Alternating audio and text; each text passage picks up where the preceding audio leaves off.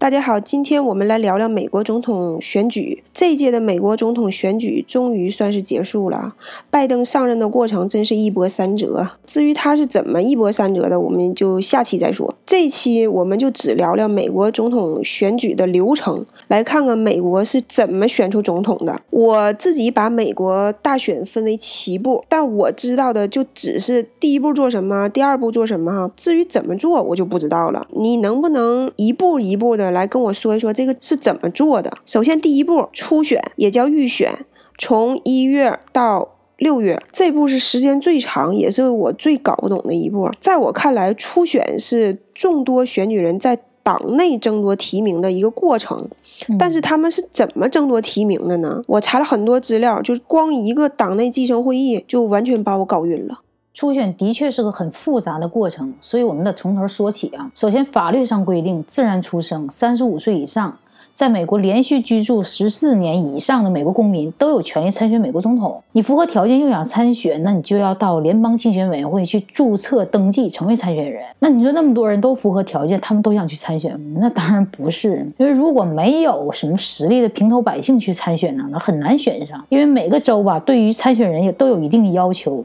大概都是参选人在限定的时间内要达到一定数额的选民支持，才可以成为合格的参选人。如果你没达到，就要出局。那这样一来呢，就很多人就都出局了，留下来的才是真正有竞争力的参选人。而这些参选人接下来要做的就是筹款，因为在竞选的过程中需要大量的金钱来维持你所有的竞选活动。就比如说，你需要大量的人力物力来帮助你在全国各地四处渲染拉票啊，各种广告啊。雇民调公司做调研呐，等等，所以钱非常重要。法律上的规定是，参选人都可以接受个人、政党、组织、团体等等等等的捐款。还有就是，现在利用互联网上在网上筹款，也是一个非常重要的途径啊。有了钱呢，你就能四处宣扬你自己了，对吧？要参加各种各样的集会，做很多的演讲、互动、包装你自己。你得让选民认识你、了解你，他们才会支持你，对吧？才认可你嘛。然后，当你的选民支持度达到一定的标，标准时，你就有资格参加电视辩论了。各政党的要求也不同啊，就比如说这届民主党就规定啊，你要达到一定数目的捐款次数啊，还有一定的支持率，才能参加首轮的电视辩论。通过这个电视辩论上的表现，选民就对你有了进一步的认识。经过几轮这样的筛选辩论啊。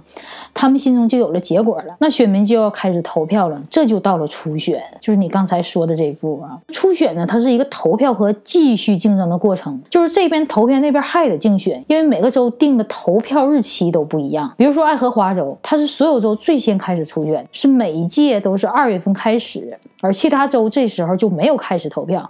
那这样的话，就是说你先投了，那是你投的，我们还要再观望，所以他的竞选活动一直持续，一直到六月份，所有州都投完票了为止。那说到这儿吧，我说了一大堆哈，其实都是一个大概的总结。这个过程其实很复杂，比如说你要去很多的关键州，要与大量的选民去接触互动，这就是很大的工作量，你很大的这种宣传工作。嗯，然后了解到他们的需求，你才知道怎样去表现。那这就是一个展示参选人综合实力的过程。所以说它非常重要，从而才复杂。而初选呢，它又分两种形式啊，一种就是直接投票，另一种就是党团会议，就你说到的这个政党继承会议。就直接投票很简单，就直接去呗，对去了投谁投了完事儿。对，就是选民投给谁就是谁。现在大多数州啊都采取这种方式，因为它简单明了，省时省力嘛。但党团会议就比较复杂，因为它吧是各政党。党在各州各个地点举行的投票会议来选出胜出者，你选民要按时到场参加。在会议上，各个参选人的代表们互相拉票发言，参选人不去，代表不去，他们去拉票。然后你参加会议的每一个选民互相之间都要讨论。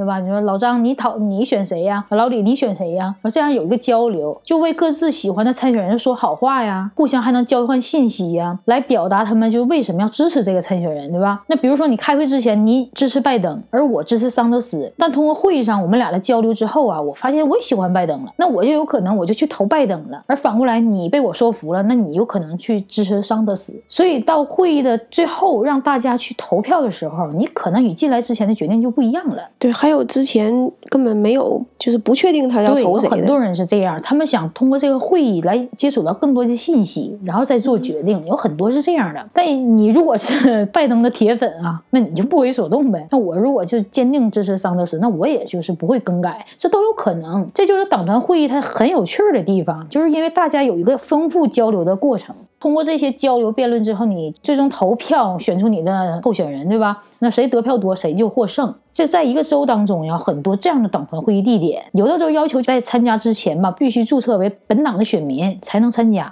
但有些州就不要求，没有门槛儿，都可以去。但是他就只可以投一票，对不？对对对，我不，只你的不可以是我上这儿投一票，上那儿投一票。不可以，只可以投一票。嗯嗯那么这些党团会议的所有结果最终汇总到州，那谁得票多，谁就在这个州胜出。那之所以有这种党团会议的形式，哈，其实与一一个州的历史渊源和当地文化传统有关系。比如说爱荷华州，它举行党团会议的地点，对选民彼此之间都认识，因为都一个小镇嘛，对吧？都一起去参加这种会议，对来他们来说呢，就是很有意义、很有趣儿吧。这些亲朋好友在一起讨论呢、交流的过程，哈，就不光是政治层面上，它有很多情感上的流通，对吧？这与他们小镇文化就很相符，所以这些州的党团会议就一直延续到现在，而不是采取这个直接投票的方式。那我想啊，这个党团会议这个方式，如果你在纽约市就行不通对，它就是直接投票了。啊。这个就是党团会议。你要这么一说哈，我就明白了。其实这个就是看起来很复杂啊，嗯，时间也很长啊，很麻烦。但是其实你理解了的话，是挺好理解的。对，这个初选的过程，对吧嗯嗯，那我就明白了。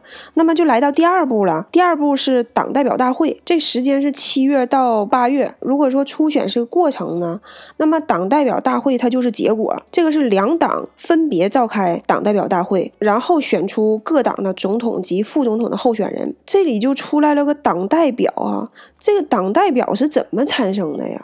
初选投票其实是投这个州的党代表，就什么意思呢？啊，选民投票给自己支持的那个参选人吧，但你投完了，必须有人去代表这些选民去开党代表大会来投给这个参选人，所以才会有这个党代表这个概念。明白？比如说，这个参选人在这个州得票率越高，他所分到的党代表数就越多。嗯什么叫党代表数？就是每个政党在各个州按人口比例来分配的，事先分好，啊，州大人口多分到的一开始就分好。一开始就分好，州大人口多分到的就多。就比如说，民主党在加州分配了四百个党代表数啊，嗯如果拜登在加州得票率是百分之四十，那他分到的党代表数就是四百乘以百分之四十，就是一百六十个。嗯桑德斯如果是百分之三十，那就是一百二十个。啊嗯，布塔朱吉如果是百分之二十，就是八十个，以此类推。但他也有一个门槛儿啊，就是说得票率在百分之十五以下的参选人是分不到党代表了，就淘汰了。嗯嗯所以说这就是党代表数。那这些党代表数分好了之后，然后怎么办呢？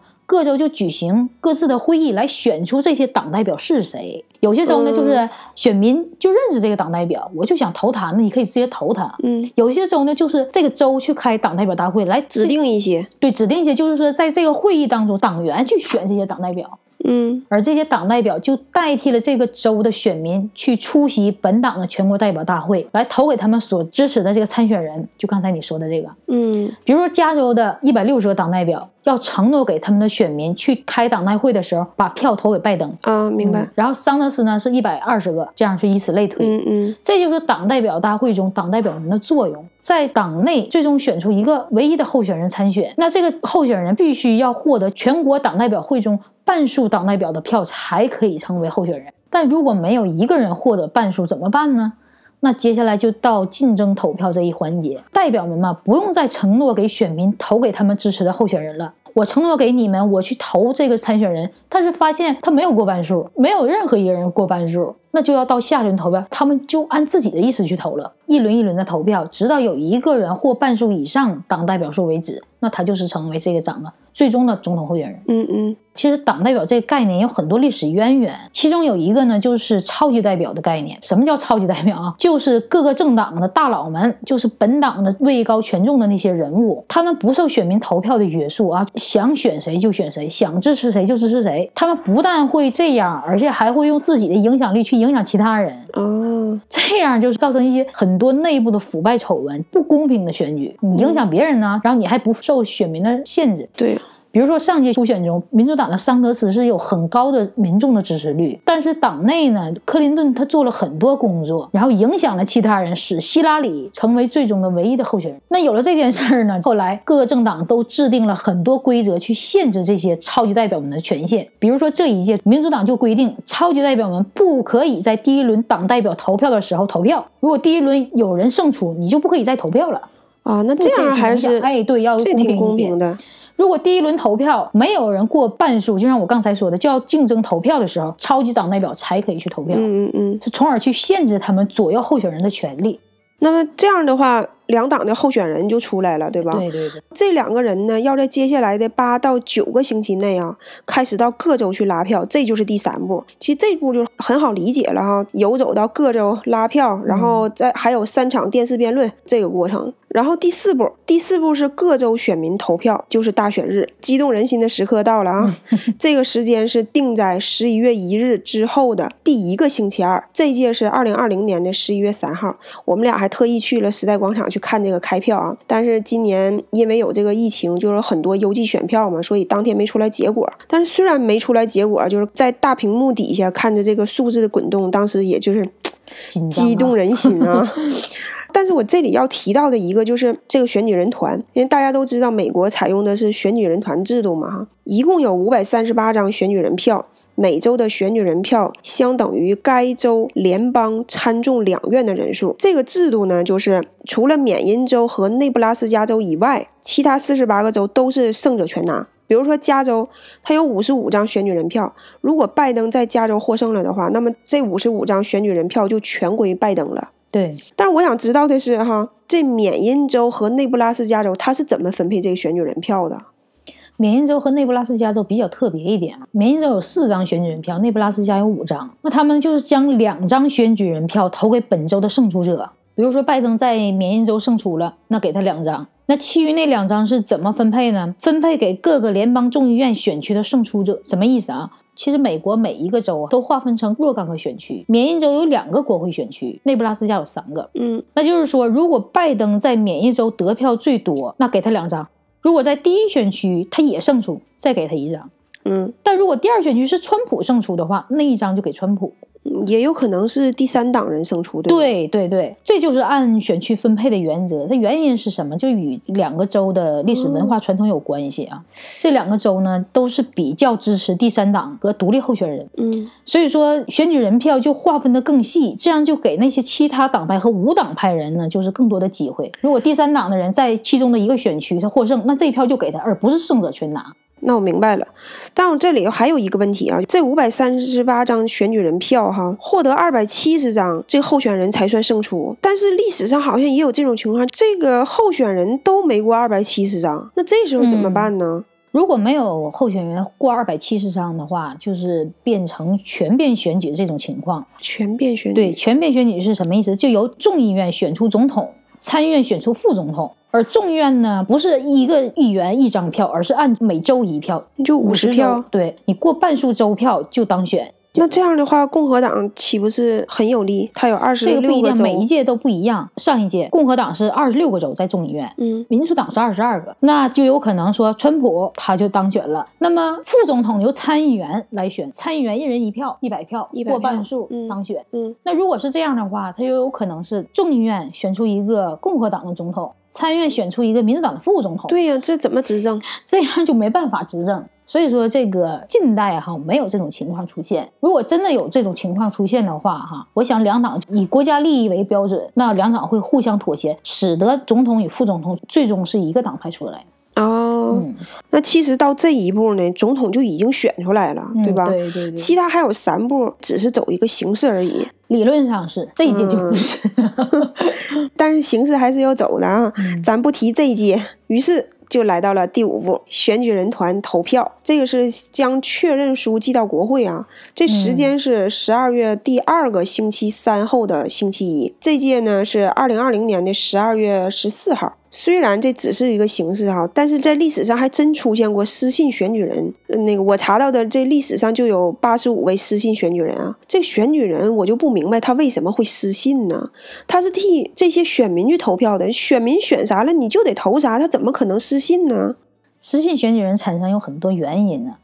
有些就是不可抗力，比如说获胜的这个候选人还没等选举人团投票的时候他就死了，有这样的吗？有这样的，真有啊真有，历史上有有七十一个啊失信选举人是因为这个，他没有办法 去投给那个人，他当然失信了，对吧？嗯 所以说这是一种那个没有办法就不可抗力的条件。但另一种呢，就是政治原因，就比如说选民呢和政党施加压力给这个选举人，让他去失信。比如说上届哈有过这种情况，桑德斯的选民哈极力反对希拉里，所以说他们就抗议选举人去把票投给希拉里。希拉里明明在这个州胜出了，选举人票嗯要全部投给希拉里，但是他们抗议，结果真的就有几个选举人作为失信选举人没有投给希拉里，投给别人了。那他投给川普了有投给川普的，也有投给其他人。啊？嗯结果呢？结果就是说，这个失信选举人被联邦法院罚了一千块钱的罚款，但这个结果它会不会影响选举结果啊？它没有影响选举结果，哦就是历史上没有一届因为失信选举人而影响最终的结果。啊，嗯，如果真的影响，我想国会会出台这个修正案去修正它。因为选举人吧，就是有的时候可能真的不喜欢这个候选人胜出，他就有可能投失信票。虽然原则上呢不允许他这样，但法律上对于他们的惩罚吧，迟迟没有一个硬性的规定。直到这一届最高法院哈就规定了，选举人不允许失信，各州有惩罚失信选举人的权利。所以这次对呀这次你就没有看到失信选举人的情况。所以这些就都没有哈。嗯、对。好，接下来就是第六步，国会正式认证选举结果了。由副总统以参议院议长的身份点算各州的选举结果，并宣布下一任美国总统。这个时间是一月六号啊。接下来最后一步哈、第七步，新总统宣誓就职入主白宫，这时间是一月二十号。这样，美国最高的行政长官与三军统帅就选出来了。这整个这一个流程，总统选举就结束了。对，这一轮就完事儿了。嗯，如果说你想参选下一任总统，你就在他宣誓就职之后，你就说我要参选下一任总统，就又开始了。又开始下一届了。好，那这期我们就到这儿。